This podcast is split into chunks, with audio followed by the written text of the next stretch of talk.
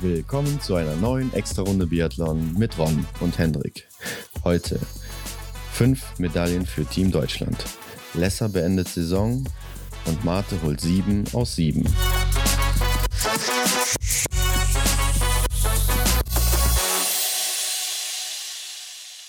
Die WM im schönen Antolz ist vorbei und wir sind zurück mit reichlich Silber aus Antolz und haben einige spannende Rennen mal wieder gesehen. Hendrik, wie hat es dir gefallen in Antolz? Ja, ich war leider nicht live vor Ort, ne? Sonst könnte ich dir sagen, wie es tatsächlich da war, aber für mich vom Fernsehen hat es äh, ja alle Erwartungen erfüllt. Ich fand es wirklich sehr, sehr gut. Wir hatten viele, viel Spannung, viele spannende äh, Rennen, ähm, auch ein paar Enttäuschungen, muss ich sagen, hier und da. Ähm, und ich würde sagen, wir haben echt viel zu besprechen heute. Ja, wir hatten auch mal wieder einige Überraschungen, da gehen wir später natürlich nochmal drauf ein. Mhm. Ähm, zuvor wollen wir aber erstmal erwähnen, im deutschen Team gibt es mal wieder eine kleine Änderung demnächst. Also es geht ja weiter nach der WM in Nove Mesto im März erst. Genau. Aber Simon Schemp ist dabei. Ja, nach guten Leistungen im EBU Cup ähm, ist er jetzt wieder mit im Weltcup-Team dabei. Ja, er sollte ja eigentlich bei der EM in Minsk starten und sich da wieder ins Team zurückkämpfen, aber anscheinend mhm. hat er mhm. die Trainer überzeugt und wird erstmal wieder mitgenommen in den Weltcup und kann dann nochmal zeigen, äh, ja, wer er eigentlich ist, würde ich mal sagen. Genau, und dass er es noch kann. Ja, auf jeden Fall. Also der muss wieder zurückkommen, der Simon, und ich glaube, der schafft das auch. Mhm. Früher oder später ist einfach, äh, ja, unser größtes Talent, ne? Ist so.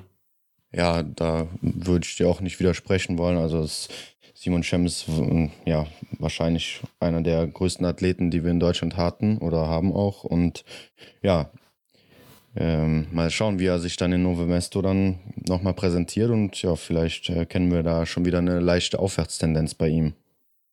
Ja, würde ich mir auf jeden Fall wünschen. Mhm. Eric Lesser, der war ja jetzt auch im IBU Cup unterwegs und auch diese Woche mal im, äh, bei der WM in Antolz in den Staffeln. Da gehen wir auch später nochmal drauf ein. Und mhm. sollte er eigentlich auch bei der EM starten, aber er hat jetzt schon seine Saison vorzeitig beendet. Ähm, hat da wohl privat irgendwas anstehen, was ihm da okay. jetzt äh, wichtiger ist. Mhm. Deshalb werden wir ihn dieses Jahr wohl nicht mehr auf Schnee, auf Skiern sehen, sondern erst in der nächsten Saison wieder. Und äh, ja. ja. Ist schade jetzt gerade nach den guten Leistungen, aber da gehen wir eben gleich nochmal drauf ein. Mhm. Ja, was gibt es sonst noch zu erwähnen? Ansonsten, Hendrik, ich hatte dir, glaube ich, auch mal äh, das Video gezeigt. Salomon TV hat ein Video gemacht oder eine kleine Dokumentation über ihre Athleten, ja. wie zum Beispiel Marte Olsby-Reuseland, Simon Detieu, Christiansen, Erland Björntegard oder auch Erik Lesser und ähm, Arndt mhm. Pfeiffer, die ja alle mit Salomon-Skiern laufen. Mhm. Und äh, ja, will ich einfach mal jedem Zuhörer hier ans Herz legen. Ist wirklich interessant. Da sagen die Franzosen wie Antonin Gigonard oder Simon Detieu auch, was Martin Foucault für das Team Frankreich getan hat, mhm. weshalb die Franzosen momentan wohl so stark sind auch. Oder Marto Olsby-Reuseland erzählt, dass äh, Siegfried Marseille, der neue Trainer, oder ja, ist ja schon seit ein paar Jahren Schießtrainer bei den Norwegern, ja aber dass er eben ähm, ja den Norwegern am Schießstand da zu dieser Konstanz, die mittlerweile da herrscht, verholfen hat und was er da geändert hat. Super interessant, schöne Bilder, sollte man mal reingucken. Den Link können wir ja auch mal in die Beschreibung packen hier von der Folge. Genau, machen wir. Ja, und damit würde ich sagen, beginnen wir mal mit dem ersten Rennen der Woche. Das war nämlich der oder das Einzel der Damen. Genau, am Dienstag ging es da los wieder und äh, Dorothea Viera holt sich die Goldmedaille in der Einzeldisziplin im also im Einzelrennen, mit allerdings zwei Schießfehlern. Da hier wurde auch generell sehr schwach geschossen, oder? Was sagst du dazu? Ja, für ein Einzel relativ viele Fehler, das stimmt. Genau. Dorothea Viera mit zwei Fehlern hier gewonnen. Mhm. Äh, Vanessa Hinz mit einem Fehler Zweite geworden, ganz knapp, also auch selten so eine spannende äh, letzte Runde im Einzel gesehen. Ja, müssten wir eigentlich hier direkt hervorheben. Also Vanessa Hinz holt uns da eine Silbermedaille und hat ja wirklich ihr ihr nahezu bestes äh, Rennen überhaupt gemacht, oder? Ja, auf jeden Fall, würde ich sagen. Ja. Ähm, ja, war auch beim letzten Schießen dann der letzte Fehler, meine ich. Mhm. Ist natürlich dann ärgerlich. Ähm, ja, mit 20 Treffern hätte sie hier die Goldmedaille geholt, aber Silber gerade nach der Saison von Vanessa Hinz natürlich äh, mehr als willkommen für sie. Ja. Ja, was soll man da groß ja, sagen? Das, hat, das hatte ich ihr auf keinen Fall zugetraut, muss ich ehrlich gestehen. Ähm, umso mehr hat es mich natürlich gefreut, ne, dass, äh, ja. dass ich im Positiven halt überrascht wurde. Und ja, es war einfach cool anzusehen. Ja, ist halt, äh, Antholz ist ihr Pflaster, da läuft es mhm. halt bei ihr ganz gut, muss man sagen. Mhm. Und äh, ja, Martha Olsby-Reuseland holt sich mal wieder eine Medaille, diesmal Bronze, auch mit zwei Fehlern. Ja. War aber eben hier ein Ticken langsamer als Dorothea Viera, beziehungsweise waren sie eigentlich ziemlich äh, laufgleich, aber eben am Schießstand dann langsamer agiert. Mhm. Ja, das macht dann im Endeffekt den Unterschied aus, ne? Genau. Hanna Oeberg, die Erstplatzierte hinter dem Podest auf dem vierten Mal wieder. Rang. Ja, das muss man wirklich sagen, mal wieder. Richtig schade. Also, es hat mir auch schon fast leid getan für die Hanna bis dahin. Ja, ja lief, richtig lief, bittere ja WM einfach, für sie auch. Mhm. Richtig bittere WM für sie mit einem versöhnlichen Ende nochmal zum Schluss, aber mhm. ja, Vierter Platz immerhin ganz gut für den Weltcup, auch wenn sie hinter Dorothea Viera gelandet ist, aber es gibt trotzdem ja. Punkte. Und ja, auf Platz 5 dann schon Franziska Preuß, auch mit zwei Fehlern, mhm. aber hat hier schon eine gute Minute Rückstand auf Dorothea Viera, also läuferig halt hier eben nicht vorne mit dabei. Ähm, schade, waren auch direkt beim ersten Schießen zwei Fehler.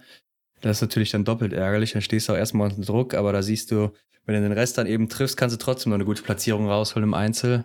Ja, Gott sei Dank hat sie da nicht direkt den Kopf in den Sand gesteckt und äh, hat gedacht, ach, ich kann hier jetzt eh nichts mehr erreichen. Ne? Wenn man äh, ja, das, wenn es ein ganz normales Weltcuprennen gewesen wäre, dann hätte man gesagt, fünfter Platz ist doch super, ne? gibt immer noch gut Punkte. Hat auch der Arndt mal in einem Interview gesagt, dass ähm, ja. man natürlich jetzt hier bei der WM immer nur auf die Medaillenränge schaut, aber wenn es dann tatsächlich mal einfach nur ein ganz normales Weltcuprennen gewesen wäre und man dann unter den Top 5 ist, ist es ja natürlich eine super Leistung. Ja, genau. Ähm, ja, Denise Herrmann, Platz 12 mit vier Fehlern, auch beim letzten Schießen dann eben zu viele geschossen, war mal wieder die schnellste hier, wie in fast mhm. jedem Rennen oder in jedem, glaube ich, sogar hier in Antholz. Äh, ja, ist dann eben zu viel mit vier Fehlern, auch für sie. Ja. Aber zum Vergleich, Tyrell Eckhoff hat auch vier Fehler geschossen und ist äh, 40 Sekunden hinter ihr ins Ziel gekommen, mhm. auf Platz 15. Ja. Also bei ihr lief es halt hier in Antolz auch gar nicht. Hatten wir ja schon so ein bisschen erwartet, also ich zumindest, dass ja, sie hier Probleme kriegt. Mhm. Es hat sich ja auch in der ersten Woche schon so ein bisschen gezeigt.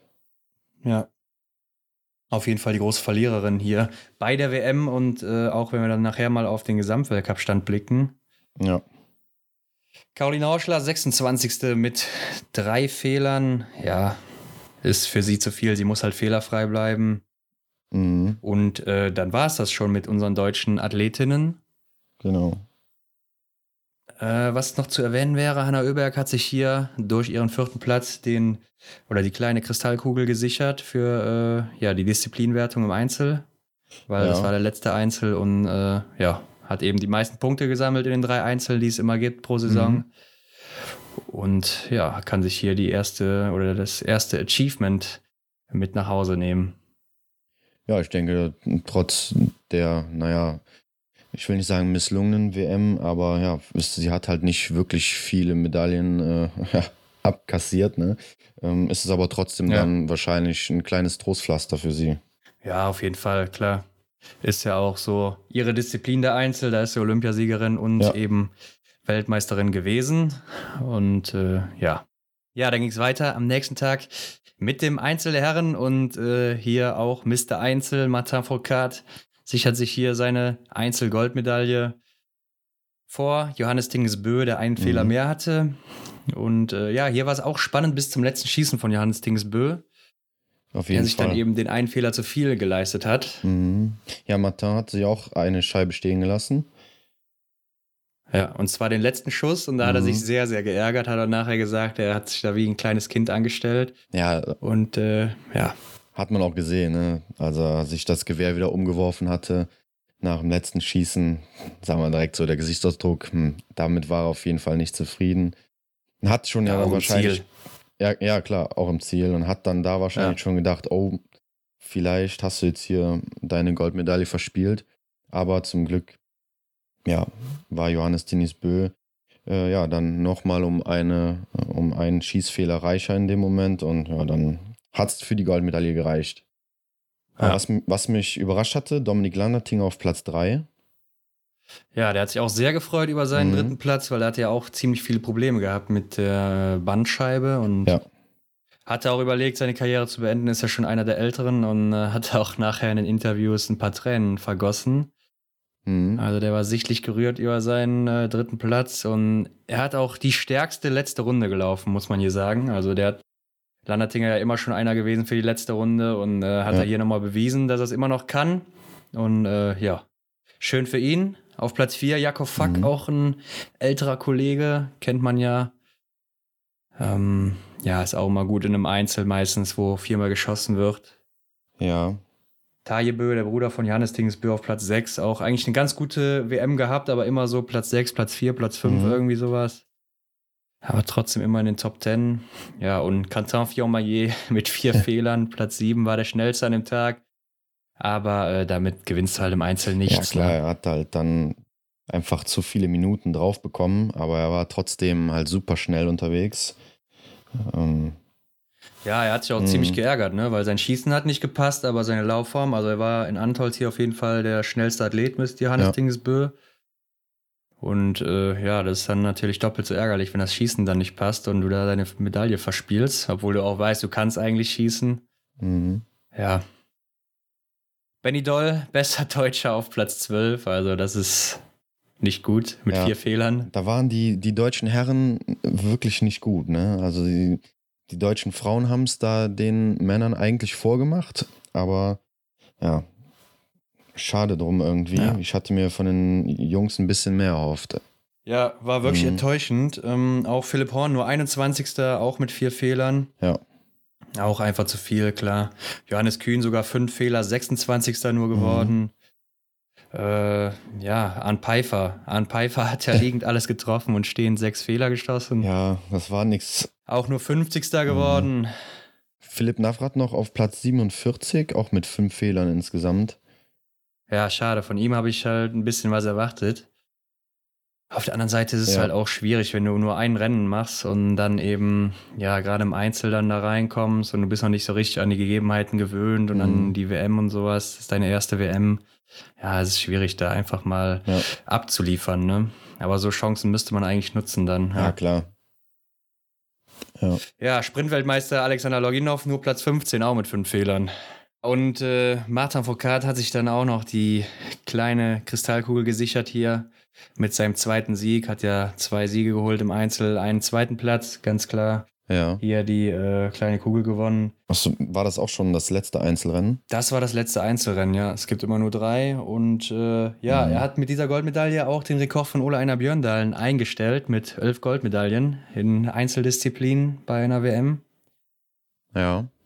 Äh, ja, jetzt bräuchte er noch eine, dann könnte er vorbeiziehen. Aber ja, das ist dann in diesem Jahr nichts mehr geworden. Ja, muss er leider noch oder zum Glück noch eine WM machen. Ne? Ja, ich denke, er wird auch noch bis Olympia machen, wenn es läuft. Mal sehen. Ja. Das nächste Rennen, die Single-Mix-Staffel. Und da gab es so die erste kleine Überraschung für den einen oder anderen. Eric Lesser kam zurück und hat mit Franziska ja. Preuß hier das Rennen bestritten. Und das ziemlich gut, wie ich finde. Ja, also gebe ich dir recht. Äh, hat mich gut, hat mich wirklich sehr überrascht. Ähm, Platz 1 geht an Norwegen mit Marte Olsby-Reuseland und Johannes Tennis Bö. Ja, gegen die war einfach kein Kraut gewachsen, oder? Ja, waren halt die haushohen Favoriten hier, ganz klar. Mhm. Johannes Tennis Bö auch ein bisschen auf seinem ersten Part da gestruggelt, ne, gerade am Schießstand. Ja, stimmt. Aber beim zweiten hat er dann eben zehn Treffer gesetzt, keinen Nachlader gebraucht und hat Ding dann easy nach Hause gefahren. Aber ähm, mhm. ja, was mich äh, oder wen ich besonders hervorheben möchte, ist hier Eric Lesser, der ja. unglaublich schnell geschossen hat, also schneller als Johannes Dingesbö oder sonst wer und auch alles abgeräumt hat hier oder mhm. kaum Nachlader hatte zumindest. Äh, sieht man dann nachher auch an den Schusszeiten, also Deutschland hier 24 Sekunden vor Norwegen fast äh, in der Schießzeit. das ist schon ordentlich. Mhm. Und äh, ja, dann eben der zweite Platz für die beiden. Hat mich genau. besonders gefreut für den Erik auch dann. Aber natürlich auch für Franziska Preuß. Und auf Platz 3 die Franzosen mit Emilien Jacquelin und Anaïs Bescon. Ja, freut mich auch für Emilien Jacquelin. Ja, du bist ja so ein kleiner Der, Fan von dem, ne? Genau, genau, ja. Also ich sehe da enormes Potenzial und ähm, ja, es gab ja noch jetzt ein paar Rennen, die wir gleich noch besprechen werden und da hat er sich auch ganz gut gezeigt. Jo. Ja, ja ist auf jeden Fall jemand, den man äh, die nächsten Jahre auf seinem Zettel haben sollte. Ja, auf jeden Fall. Der mhm. wird äh, immer mal wieder oben mit dabei sein, denke ich. Genau. Klar, er wird jetzt nicht der nächste Johannes Dingesbö oder Martin Foucault, aber äh, wird schon ja. ganz guter Athlet werden, auf jeden Fall. Mhm. Und dann mal wieder Hanna Oeberg an Stelle 4. Leider mit äh, Sebastian Samuelsson, ja. mit der, ja, mit dem Schweden. Ja, leider nur auf Platz 4. Mal wieder. Ja, ärgerlich für sie. Also, ich glaube, es war jetzt der dritte, mhm. vierte Platz hier, richtig? Ja, ich glaube, Verfolgung, ja, Verfolgung war sie vierte, im Einzel war sie vierte und eben dann hier in der Single Mixed. ja, sehr ärgerlich, dreimal hintereinander sehr, Platz 4. Ja. Ist gerade bei so einer WM ja. gibt das natürlich gar nicht. Mhm. Naja. Und äh, Italien waren ja auch so ein bisschen Favorit mit äh, Lukas Hofer ja. und Dorothea Viera nur auf Platz 9, weil Dorothea Viera sich hier eine Strafrunde auch geleistet hat. Mhm. Also bei denen lief es gar nicht am Schießstand. Ja. Ja, hat ziemlich viele Nachlader gebraucht. Das war, war nix. Ich meine, da sieht man auch mal, wie schnell das so kippen kann, weil äh, Dorothea Viera ja davor die Tage noch so stark unterwegs gewesen, gerade am Schießstand und dann hier in der Single-Mix-Staffel so gepatzt. Ja. ja. Hat sich wohl auch nachher beschwert, dass sie so weit hinten starten mussten auf Startplatz 13 und sich dann erstmal nach vorne kämpfen musste am Anfang. Mhm. Weshalb sie halt so ein bisschen hinten dran hing und mehr Kraft auf, brauch, äh, aufbringen mhm. musste in der ersten Runde. Ja. Ja, gut, das, die Beschwerde finde ich aber eigentlich nicht gerechtfertigt, oder? Weil du hast doch, ähm, also wenn es nicht Italien gewesen wäre, die an Platz 13 gestartet wären, dann wäre es beispielsweise die USA gewesen oder die ist ja auch an Platz 12 beispielsweise gestartet. Hm, also, das, das finde ich, nicht, find ich nicht korrekt, so sich darüber zu beschweren. Ja, vor allem wird das ja auch danach eingeteilt, wie du vorher in der Saison unterwegs warst. Also in ja. den zwei Single-Mix-Staffeln, die es vorher gab. Und äh, wenn dann da eben nicht Dorothea Viera und Lukas Hofer zusammenlaufen, sondern irgendwer anders und äh, man sich dadurch eben einen schlechten Startplatz äh, ergattert, ist man es eben selber schuld im Endeffekt. Mhm. Auf der anderen Seite muss man natürlich sagen, ist es auch immer schlecht gelegen, weil Single Mix und Mixstaffel ist ja immer am selben Tag. Das heißt, du kannst nicht beides gleichzeitig laufen mit den starken Athleten, sondern musst da immer deine Leute aufteilen. Und wenn du dann eben mehr auf klar. die Mixstaffel setzt, dann äh, ist die Single Mix-Staffel eben hinten dran. Ne? Mhm. Auf der anderen Seite muss man dazu auch nochmal sagen, das ist ja dann auch wieder also der Sinn der Single-Mix-Staffel ist ja, dass äh, Nationen, die vielleicht schlechtere Athleten oder nur zwei gute Athleten am Start haben, dann da auch was gewinnen können, die in der Staffel oder so zum Beispiel mhm. keine Chance hätten, ähm, wie zum Beispiel Finnland oder sowas. Ähm, ja. Ja, und wenn man dann eben Single-Mix-Staffel und Mix-Staffel an denselben Tag setzt, dann äh, widerspricht sich das ja irgendwie so in dem Sinn davon weil du ja mhm. dann äh, dich wieder entscheiden musst, wo startest du, ne? Und nicht wieder alle starken einsetzen kannst, aber gut. Ja, wer, wer weiß, ob, hm, wie, wie man das vielleicht noch anders regeln könnte oder ob es da überhaupt noch irgendeinen Spielraum gibt. Ja. Aber Ola Einer Björndalen hatte sich doch hm, negativ dazu geäußert, oder? Zur Single-Mix-Staffel generell an dem System. Ja, er meinte halt, äh, gerade bei so einer WM, dass es halt schlecht gelegen ist. Es war direkt einen Tag nach mhm. dem Einzel der Herren und äh, zwei Tage vor der Staffel und dann, äh, ja, Nationen wie Frankreich haben zum Beispiel nicht Fillon Maillet oder Martin Foucault gesetzt, die Platz 1 und 2 im Weltcup äh, belegen oder Deutschland war jetzt auch nicht mit den stärksten Leuten am Start. Ja. Im Gegensatz zu Norwegen und das äh, verzerrt natürlich dann irgendwo den Wettkampf. Und äh, man sieht, dass die Nationen da nicht so einen hohen Stellenwert sehen in der Single-Mix-Staffel. Mhm. Ja, und ist dann eben für den Zuschauer auch nicht so schön zu sehen, wenn die großen Namen fehlen, ne? Ja, denke ich auch. Ist halt immer irgendwie interessanter, wenn man halt, ja, die großen Namen, wie du schon sagst, dabei hat. Kann ich schon nachvollziehen. Zumal man kann ja auch gar nicht mehr die historischen Daten wirklich vergleichen. Ne? Wenn man jetzt sieht, mhm. Ole Einer Björndal, der hatte damals äh, fünf Rennen oder sechs Rennen maximal in einer WM. Und heute hat man ja. eben sieben zum Beispiel, wenn man überall startet. Ja. Da ist die Chance natürlich auch viel höher, dass man da mehr Staffelgold zum Beispiel holt. Mhm. Aber gut. Ja, dann geht's weiter mit der Damenstaffel. Genau, die war dann am Samstag und äh, ja, hier keine große Überraschung eigentlich. Mhm. Die Norwegerinnen setzen sich durch, wie schon die ganze Saison eigentlich. Vor ja. unseren deutschen Damen, die ich auf Platz 1 gesehen hatte vorher. Ja, ich war mir auch nicht wirklich ja. sicher. Platz 3, die Ukrainerinnen. Ja. War für mich schon wieder mal eine Überraschung. Ja, ich meine, die sind ja immer schon mal oben mit dabei bei einer so Staffel, weil die eben ganz gut schießen. Man sieht es auch hier, mhm. nur acht Nachlader gebraucht. Ähm, ja, war somit die zweitbeste Staffel am Schießstand oder drittbeste Staffel. Ne, zweitbeste. Mhm. Aber gehen wir nochmal kurz auf Norwegen zurück, auf Platz 1. Die haben sich sogar bei Tiril Eckhoffs Einsatz, äh, mussten sogar in die Strafrunde. Musste in die Strafrunde, hat aber dann läuferisch wieder einiges rausgeholt, die Tiril Eckhoff.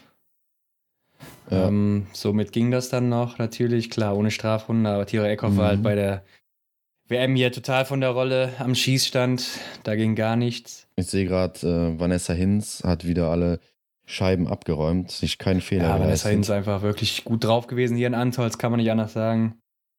Hm. Hat äh, Spaß gemacht, ihr zuzugucken hier aus deutscher Sicht. Und was ich nochmal hervorheben ja. wollte, Lisa Vitozzi ja ähm, als erste hier übergeben an Dorothea Viera mit 25 Sekunden Vorsprung fast oder 24 eher.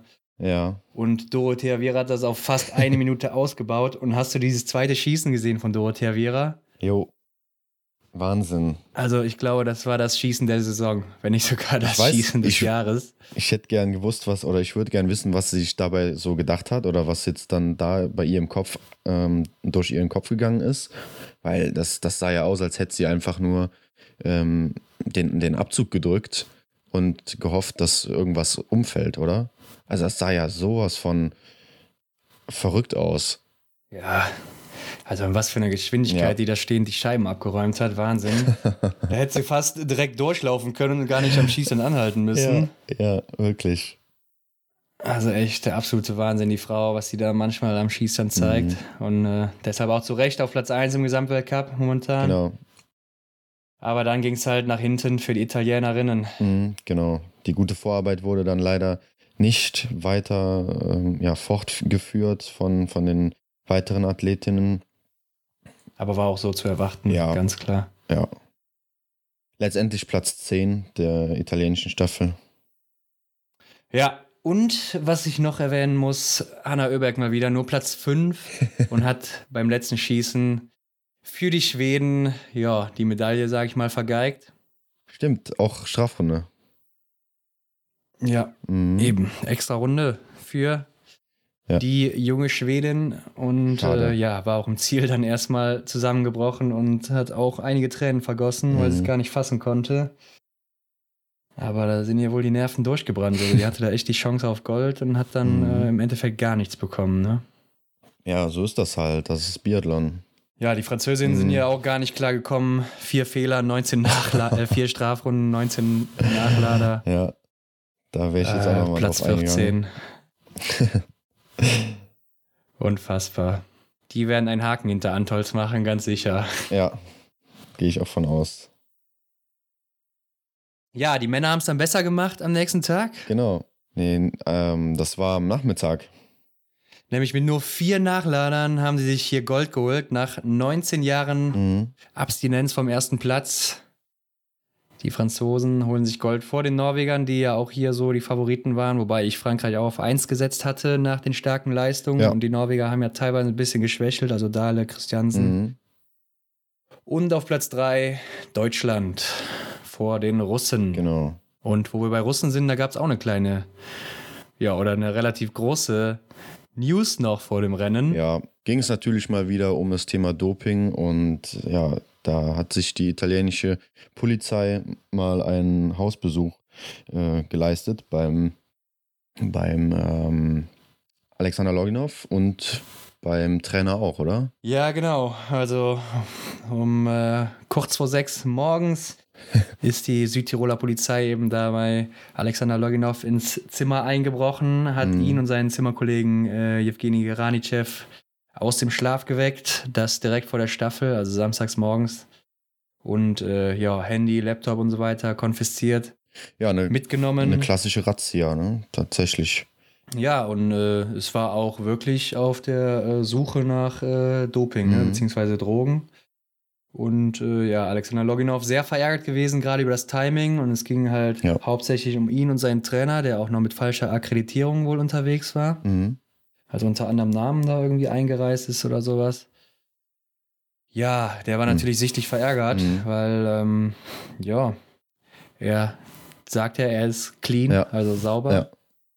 Und hat sich nichts vorzuwerfen. Und dann gerade vor so einer Staffel einen morgens zu wecken, mhm. klar, der Schlaf ist wichtig für einen Athleten wenn man Leistung bringen will und äh, dann vor so einem wichtigen Rennen, äh, kann das eben einen schon mal dann irgendwie zurückwerfen. Ja, bringt halt komplette Unruhe ins System.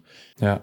Und äh, ja, daraufhin ist Alexander Loginov jetzt auch am Sonntag dann nicht im Massenstart angetreten, weil er eben mhm. psychisch wohl nicht in der Lage mehr war, ähm, anzutreten. Mhm. Ja gut, ich ja, muss, ist, da kriegt man ja schon ein bisschen Mitleid eigentlich, oder? Ja, ich muss sagen, es haben sich auch andere Leute dazu geäußert. Ich bin nicht mir gerade nicht mehr ganz sicher, wer es war, aber ich, ich finde so die Zeit, wo, wo das halt gemacht wurde, wo die Razzia stattgefunden hat, die hätte man eventuell auch irgendwie anders machen können, also oder an, zu einem anderen Zeitpunkt machen können. Ähm, ja, ist halt die Frage, was die sich dabei gedacht haben, morgens früh dann da das Zimmer ähm, zu, äh, einzubrechen.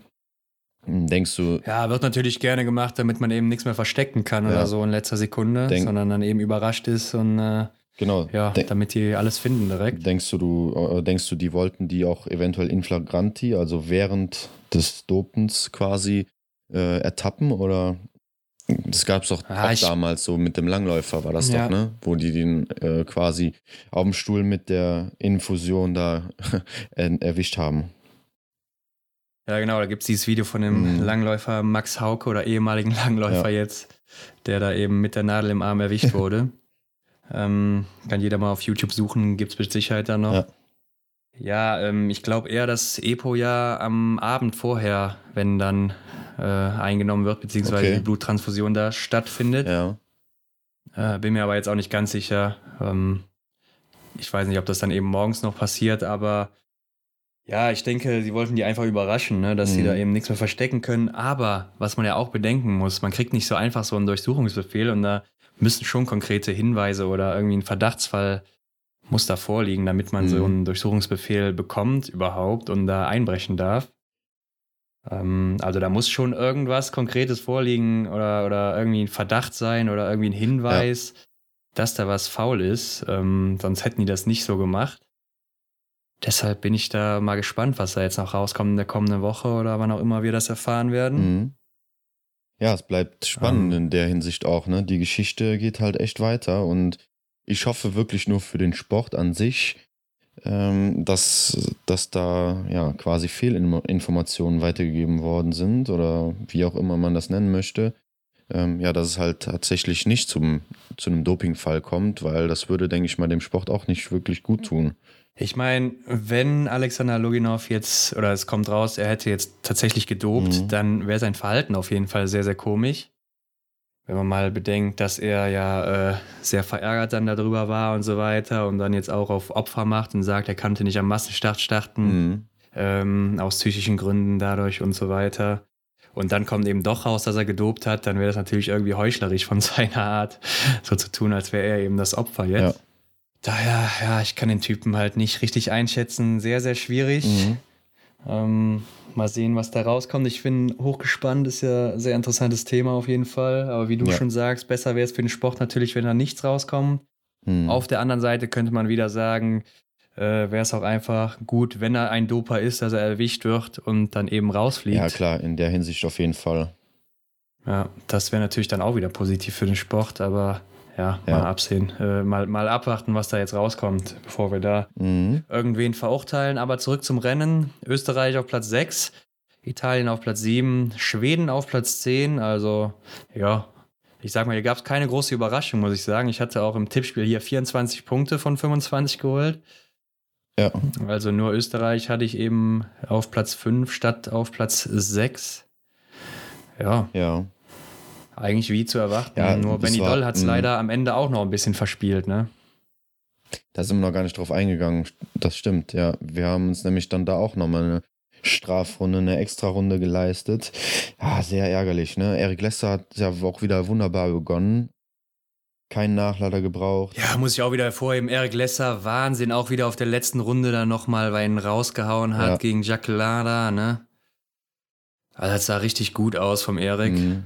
Und wie cool auch Philipp Horn einfach mit äh, Martin Foucault auf die Runde gegangen ist. Also ja, Wahnsinn. Wahnsinn. Da hat der Philipp mich richtig überzeugt. Also total beeindruckt. Ja. Hat ja, ja dann. Also mich auch. Hat ja dann auch nur im letzten Schießen einen Nachlader gebraucht. Da war, glaube ich, sogar an 1 dann, ne, am Schießstand. Ja, und Foucault hat, hat mal wieder alles abgeräumt. Genau, Trotzdem genau. hat äh, Philipp Horn als erster übergeben. Und er hat sich nicht aus der Ruhe bringen lassen, hat den Nachlader reingeschoben, abgedrückt, die Scheibe ist gefallen und er ist sofort hinter Martin hinterher. Ey, das war wirklich klasse. Ja, ich denke, Philipp hat auch großes Potenzial noch in den nächsten Jahren, weil. Mhm. Wo war das Rennen? In einem Verfolger oder wo er so schnell war wie Johannes Tingesbö oder Sprint? Ich, Sprint war es, glaube ich. Ja, ich weiß, was ja, du meinst. Wo er sich aber eben auch einen Fehler zu viel geleistet hatte. Also der Junge hat echt Potenzial, mhm. gerade läuferig. Wenn der am Schießstand jetzt nochmal ein bisschen besser agiert oder ähnlich wie hier in der Staffel vielleicht mal agiert, dann ist er auch vorne mit dabei immer. Ja.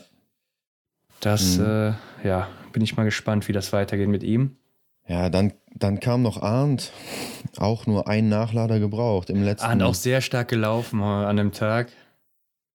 Also hat mir auch sehr gut gefallen. Denke, es wäre jetzt auch nicht ganz fair, äh, Benny Doll den schwarzen Peter in die Schuhe zu schieben.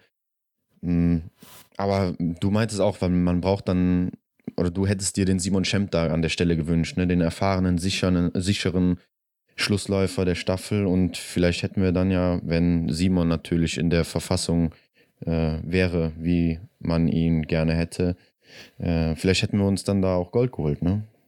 Ja, klar, ist natürlich im Nachhinein immer schwer zu sagen. Ich meine, Benny Doll, der hat ja auch schon einige mhm. Staffeln gut als Schlussläufer hingelegt, aber ich finde, man hat hier einfach gemerkt, dass er sehr, sehr nervös war. Ja. Ja, und ich glaube, er ist eher so ein Typ, der auf Position 2 oder 3 laufen sollte, wo er halt noch nicht so viel Druck hat, mhm. wo es noch nicht so um die Medaillen geht. Und Simon Schemp, ja, es ist halt einfach immer eine coole Socke gewesen. Aber klar, den kannst du jetzt auch nicht bringen mit der aktuellen Form. Ne? Da muss halt wieder was kommen, bevor man den da als Schlussläufer ja, bringen ja, könnte. Klar, ja. Aber so ein Simon Champi vor zwei, drei Jahren oder vor zwei Jahren eben noch, mhm. ja, hätte ich da schon gerne gesehen. Dann gegen äh, Vion Maillet und Johannes Dingesbö. Ich glaube, ja. das hätte dann auch anders ausgesehen. Aber die Jungs haben es ja auch gut im Interview äh, gesagt, ne? Wir haben nichts verloren, sondern äh, Bronze gewonnen und so sehe ich das eigentlich auch. Ja, war auf jeden Fall ein Top-Rennen von den Jungs. Ja. Klar, ist dann ärgerlich, aber immerhin Bronze gewonnen. Und Ganz ja, so genau. kann es ja erstmal weitergehen nach ich würde sagen, für die Männer ja eigentlich einer relativ schlechten WM. Ja, ja, man hat ja eigentlich gedacht, dass die Männer eher so die ähm, Medaillen nach Hause bringen, aber ja, gerade auch weil die Frauen äh, ja dann die auch die Probleme dann da auch im Weltcup schon mal hatten. Ne, es gab ja gewisse ja, Schlagzeilen eben. und so und ja, aber war dann halt irgendwie doch nicht so. Genau, und dann ging die WM zu Ende mit den Massenstarts. Und das ist ja immer so das Highlight der WM. Mhm. Ähm, ja, und die Siegerin heißt mal wieder Marte Olsbü-Reuseland und auch mal wieder vor Dorothea Viera. Also die beiden haben ja. hier echt eine WM hingelegt vom Feinsten. Und auf Platz 3 versöhnlicher Abschied für Hanna Oeberg. Mhm, hat mich gefreut für sie. Ja, hat sich ja auf der letzten Runde dann nochmal durchsetzen müssen gegen Monika Heunig ja. und äh, Julia Simon. Mhm. Die ja hier auch nochmal ein gutes Rennen gemacht hat für die Französinnen. Also persönlicher Abschied auch für sie so nochmal. Ja. Ähm, was kann man da groß sagen? Ich finde, Martha Olsby-Reuseland sollten wir mal hervorheben. Die hat jetzt in jedem Rennen hier eine Medaille geholt. Ja, sie durfte auch überall starten, muss man auch dazu sagen. Ja, ja sieben Rennen, sieben Medaillen. Ja. Also Wahnsinn. Da ist ihr Plan aufgegangen, äh, hier auszulassen, um bei der Weltmeisterschaft dann durchzustarten. Ja, also sie hat wirklich da alles richtig gemacht und ganz genau auf sich selbst gehört, so was sie jetzt und ihr Körper braucht in der, in der Phase, wo sie dann da war, dass sie den Weltcup auch ausgelassen hat und jetzt dann, um hier abzuliefern und das hat sie ja eindrucksvoll getan. Wahnsinn. Ja, fünfmal Gold, zweimal mhm. Silber, äh, äh, zweimal Bronze, nicht Silber. Ja. Was will man mehr? Klar, siebenmal Gold, aber äh, ja, ist damit auch ein neuer Rekord in sieben Rennen, sieben Medaillen. Und äh, mhm. ja, lässt sich sehen. Klar, ist noch nicht der Rekord von Laura Dahlmeier, wo sie ja ähm, damals in Hochfilzen eben fünf Goldmedaillen, eine Silbermedaille geholt hat und davon eben drei Goldmedaillen in den Einzeldisziplinen. Ja, genau. Waren jetzt natürlich viele Goldmedaillen in Kombination mit anderen Athleten, also in, im Team, im Teamwettkampf sozusagen. Ja. Äh, aber ja, gut. Ja, wenn man nämlich mal die Einzeldisziplinen betrachtet, dann wäre Dorothea Viera eigentlich über ihr gerankt, ja. weil äh, Dorothea Viera auch zwei Goldmedaillen hat, genau wie Martha Olsby-Reuseland, dann aber eben eine Silbermedaille. Und Martha hat ja dann eben nur in Anführungszeichen zwei Bronzemedaillen. Und Silber wird ja eben höher eingestuft als Bronze. Ja. Deshalb wäre Dorothea Viera in der Rangliste vor ihr. Und damit die erfolgreichste Einzelathletin bei dieser WM, bei ihrer Heim-WM. Mhm. Ja, das stand ja auch eigentlich so schon von vornherein fest, dass da irgendwie sowas kommen wird. Ne? Sie wurde ja schon als Star der WM in Antolz gekrönt, bevor sie überhaupt losgegangen ist. Ja, aber du musst dann auch erstmal den Druck standhalten und ja. das hat sie ja eindrucksvoll gezeigt mhm. hier. Also Wahnsinn, die Frau. Auch, äh, ja, ich muss immer noch mal dieses Schießen aus der äh, Staffel da hervorheben. Der absolute Wahnsinn. Kann man nicht oft genug sagen. Sie ist ja auch als Erste ins, auf die letzte Schlussrunde, auf die letzte Runde gegangen, in die Schlussrunde. Ja. Äh, konnte aber dann irgendwie im ja, letzten Streckenabschnitt nicht mehr wirklich äh, den Abstand zu Marte halten und musste sich dann irgendwann geschlagen geben. Hatte natürlich ja, auch, da war der Tank einfach leer, ne? Ja, hatte Ganz natürlich klar. auch eine Strafrunde mehr in den Beinen. Ja, eben. Äh, läuferig auch nur sechs Sekunden hinter Martha Olsby-Reuseland. Mhm. Also, ja, war gut unterwegs, die Doro. Ja. Schnellste mal wieder natürlich Denise Herrmann, hat aber hier auch nur für Platz 12 gereicht mit sieben Fehlern. Oh je. Mhm. Ach, ärgerlich. Ey. Ja. Beste Deutsche, Franziska Preuß noch auf Platz 8. Auch mit vier Fehlern. Ja. Nee, mit doch drei, drei Fehler. Fehlern. Genau. Ja, Tyrell Eckhoff mit Und vier Tyrell Fehlern. Eckhoff Platz 7, mhm. aber ja, damit wird sie eigentlich auch nicht zufrieden sein. Drittschnellste Laufzeit auch nur 34 Sekunden hinter Denise Herrmann. Also die hat hier Wahnsinnszeiten gesetzt in jedem Rennen. Ja. Wenn du da einer Kaiser Meckerein, die die zweitschnellste war, 20 Sekunden mitgibst oder einer Tyrell Eckhoff 34 Sekunden mitgibst, das ist schon eine Hausnummer, du. Genau. Vanessa Hinz auf Platz 17. Mit drei Schießfehlern. Ja, und wie wir nicht vergessen dürfen, auch mit drei Fehlern, Caroline Horschler auf Platz oh. 13. Ja, direkt hinter Denise Herrmann, die habe ich gerade übersehen. Ja. Ja. Ja, und Caroline Horschler war an dem Tag sogar läuferisch schneller als Vanessa Hinz, was schon eine kleine mhm. Überraschung ist. Ja. Ja, da war der Tank vielleicht auch bei Vanessa dann leer. Mhm. Ähm, was ich hier auch noch hervorheben möchte oder mir aufgefallen ist, äh, die beste Schützin an dem Tag ist Paulina Fialkova, ja auch eigentlich die, eine der stärksten Läuferinnen, ja. mit nur einem Fehler, aber ist nur auf dem 15. Platz gelaufen.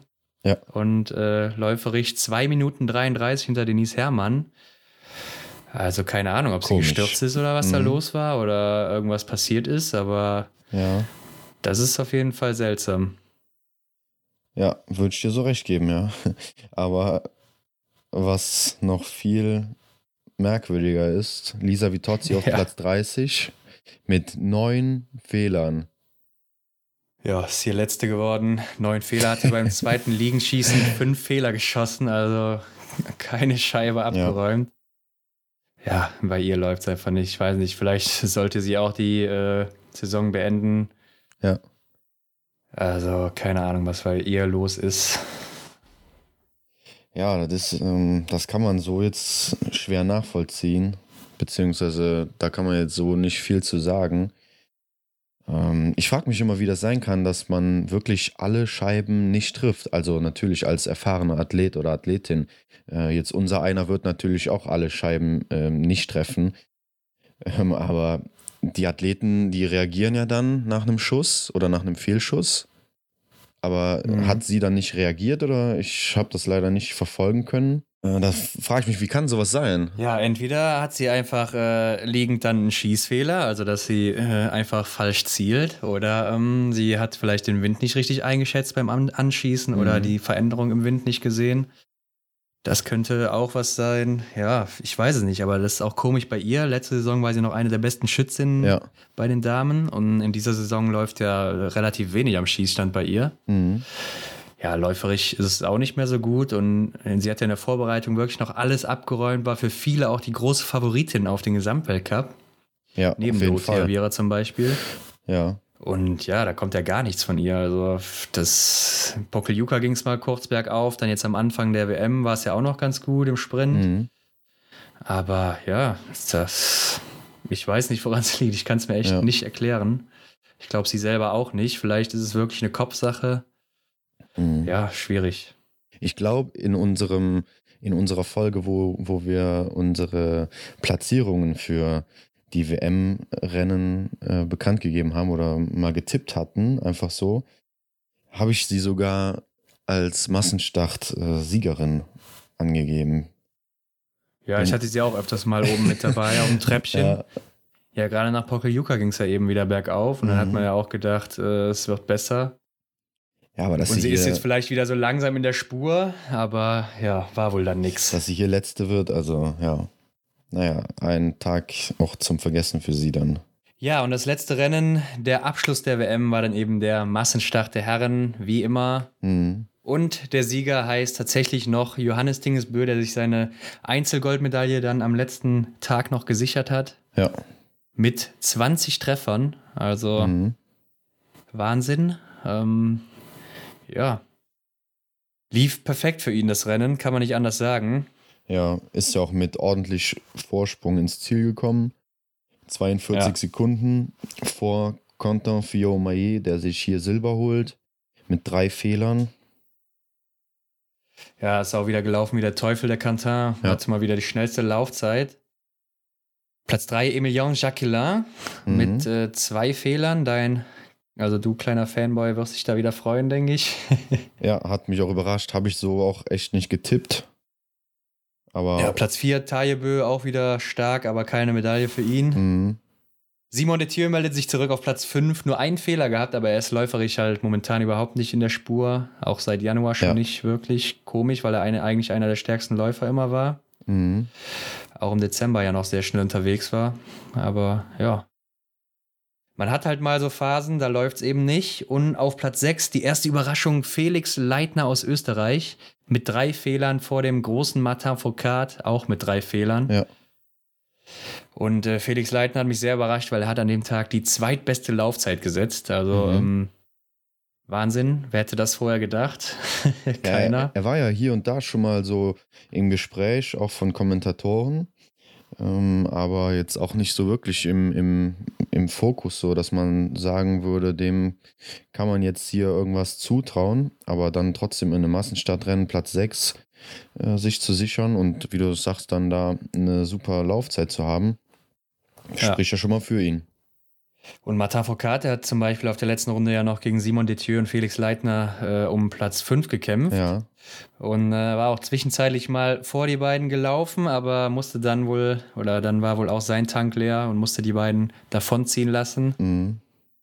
Ja, er hatte natürlich auch ein schwieriges Rennen hier. Der hatte direkt äh, im ersten Liegenschießen einen Fehler geschossen, musste sich dann wieder ranlaufen. Im zweiten Liegenschießen dann auch wieder einen Fehler, musste sich wieder ranlaufen. Ja. Ja, und wenn du dann alleine läufst, dann bist du natürlich schon die ganze Zeit unter Druck. Dann beim letzten nochmal ein Fehler.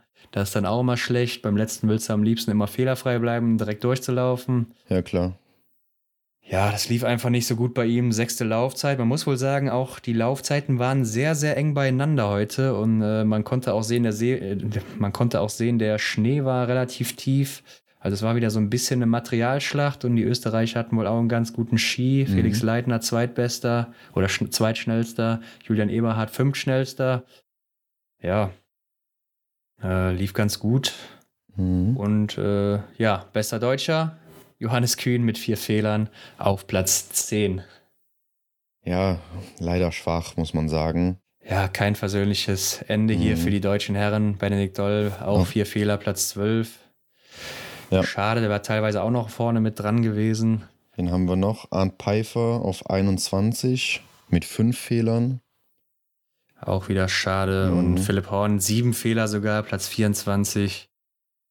Ja, ja gerade nach dem starken Staffelrennen dann ärgerlich, dass er hier sieben Fehler schießt. Ja, und soll ich mal was sagen? Ich hatte ihn sogar in meinen Top 5 im Tippspiel. Auf Platz 5, glaube ich. Ja. ja, ärgerlich, mhm. weil äh, er kann halt mehr, ne? Genau. Die Sache ist, er muss den Skistand in den Griff kriegen, dann ist er dabei, aber das ist eben das Wichtige im Biathlon. Ja. Ja, zu Matafokat muss man noch mal sagen, drei Fehler. Er hatte ja auch bis hierhin in diesem Jahr eine unglaubliche Trefferquote gehabt. Und dann gerade mhm. liegend hat er, glaube ich, äh, in diesem Jahr 2020 noch gar keinen Fehler geschossen gehabt. Und dann hier eben äh, zwei Stück direkt. Ärgerlich, ärgerlich, ja. ärgerlich für ihn. Er wird sich da mit Sicherheit auch wieder sehr geärgert haben. Klar. Und ja, damit ist die WM dann vorbei. Mhm. Johannes Dingesbö auch wieder eine gute Ausbeute hier. Zwei Silbermedaillen, eine Goldmedaille in den Einzelrennen und natürlich in den Staffelrennen auch nochmal zwei goldene und eine Silbermedaille. Und äh, ja, werden auch in der kommenden Woche mal eine Grafik auf Instagram bringen, wie viele die Athleten hier jetzt eigentlich verdient haben und wer der Topverdiener ist bei der WM hier in Antolz. Stimmt. Weil da gibt es ja auch ordentlich Preisgeld für so eine Medaille, ne? Mhm.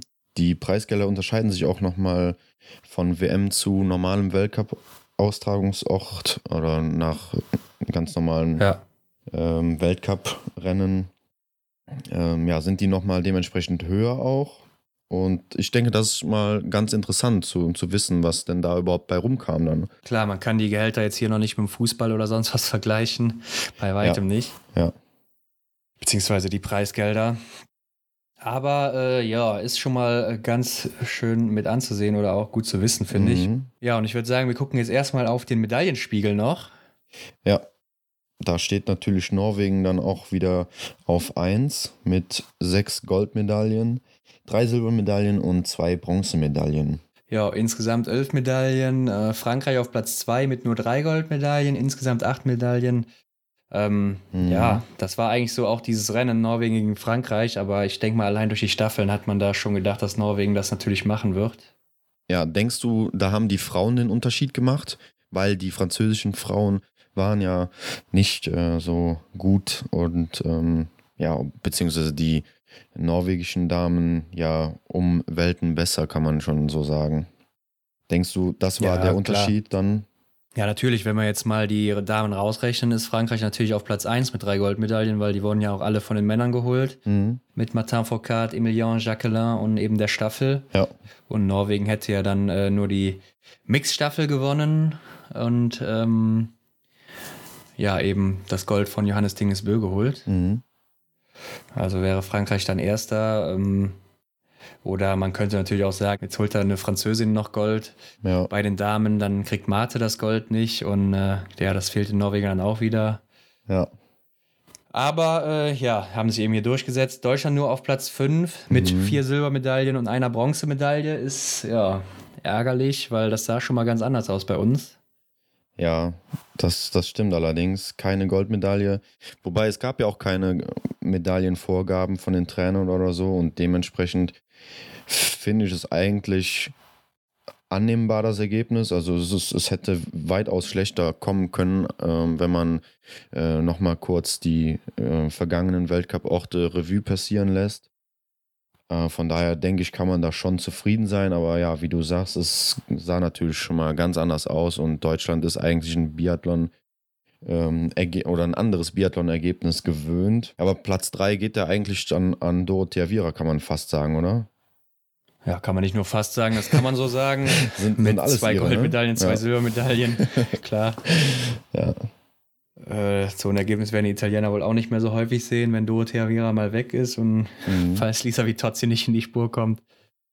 Ja, aber Marc Kirchner hat ja auch gesagt, ähm, mit vier oder fünf Medaillen, wenn alles gut läuft, ist er zufrieden. Die haben wir geholt mit fünf Medaillen, also ja. passt alles klar. Man hätte sich die eine oder andere Medaille von den Herren vielleicht mal gewünscht, also gerade in den Einzeldisziplinen. Ja, auf jeden Fall. Weil das Feld da eben sehr, sehr dicht und stark ist bei den Herren, klar. Mhm.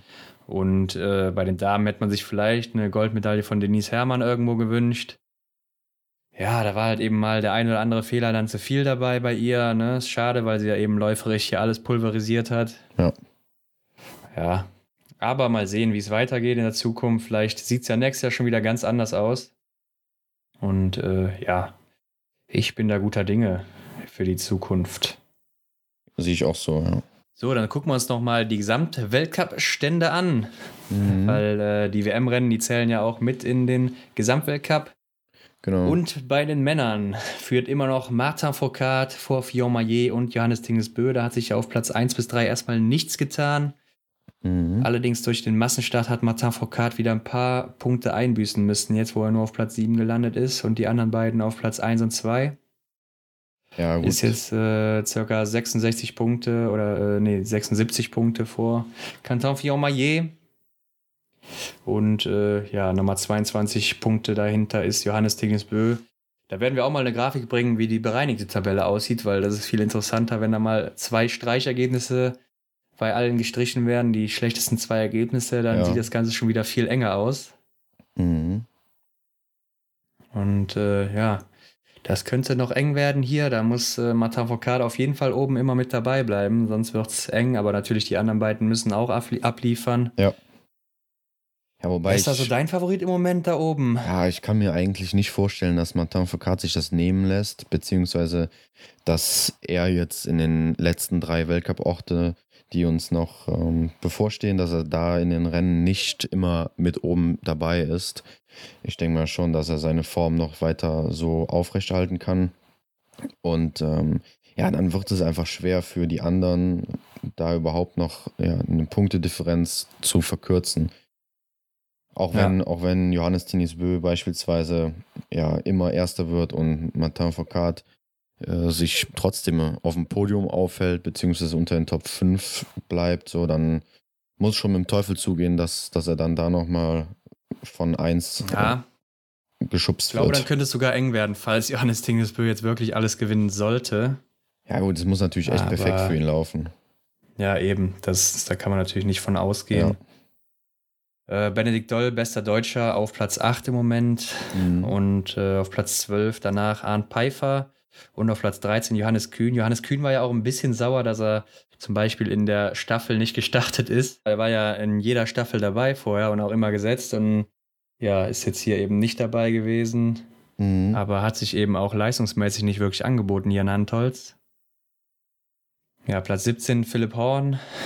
Ähm, ja, und der nächste Deutsche wäre dann Philipp Navrat auf Platz 34 im Moment. Ja. Simon Schemp ist noch auf Platz 41. Ja, da Müsste jetzt ein bisschen was kommen von ihm, ne, damit mhm. er auch ein bisschen hochwandert Richtung Massenstartrennen, die wir da noch haben. Zwei Stück an der Zahl sind es noch. Und Erik Lesser auf Platz 55. Ja, gut, der wird auch nicht mehr zum Einsatz kommen, hat er ja schon gesagt. Ja. Also da kommt nichts mehr. Genau. Ja, wie sieht es bei den Frauen aus, Hendrik?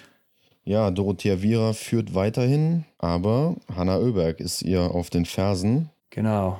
Die hat die Position gewechselt mit Tyrell Eckhoff, ist jetzt sechs Punkte vor Tyrell Eckhoff, ja. aber schon 106 Punkte hinter Dorothea Viera, was sehr viel ist. Mhm. Auf der anderen Seite hat Hanna Oeberg natürlich auch zwei Rennen ausgelassen, heißt, sie würde bei den Streichergebnissen keine Punkte verlieren. Ja. Dorothea Viera müsste ihre beiden schlechtesten Ergebnisse streichen, würde dann da, ja, ich weiß nicht wie viel verlieren, aber wäre trotzdem immer noch Erster auf jeden Fall. Ja. Ich glaube, sie hatte ja mal Platz 30 oder sowas in einem Sprint in Annecy, der war nicht gut. In Oberhof bin ich mir jetzt auch nicht mehr sicher. Ja, müsste man nachgucken. Mhm. Möchte jetzt nichts Falsches sagen. Martha Olsby-Reuseland natürlich nach vorne geklettert, hat Denise Herrmann überholt, ist jetzt auf Platz 4 die Marte. Ja. Und äh, auch knapp in, hinter ihrer Landsfrau Tirol Eckhoff, nur noch 10 Punkte. Mhm. Und Denise Herrmann auf Platz 5 zurückgefallen, leider. Ja. Ja, also ich würde äh, sagen. Ich denke ich würde sagen, bei den Frauen ist auf Platz, also ist vielleicht Platz 1 entschieden. Ich denke, das wird sich Dorothea Viera auch nicht mehr nehmen lassen. Aber was dann darauf folgt, das ist echt noch offen, oder? Also die sind ja noch sehr nah aneinander ja. alle.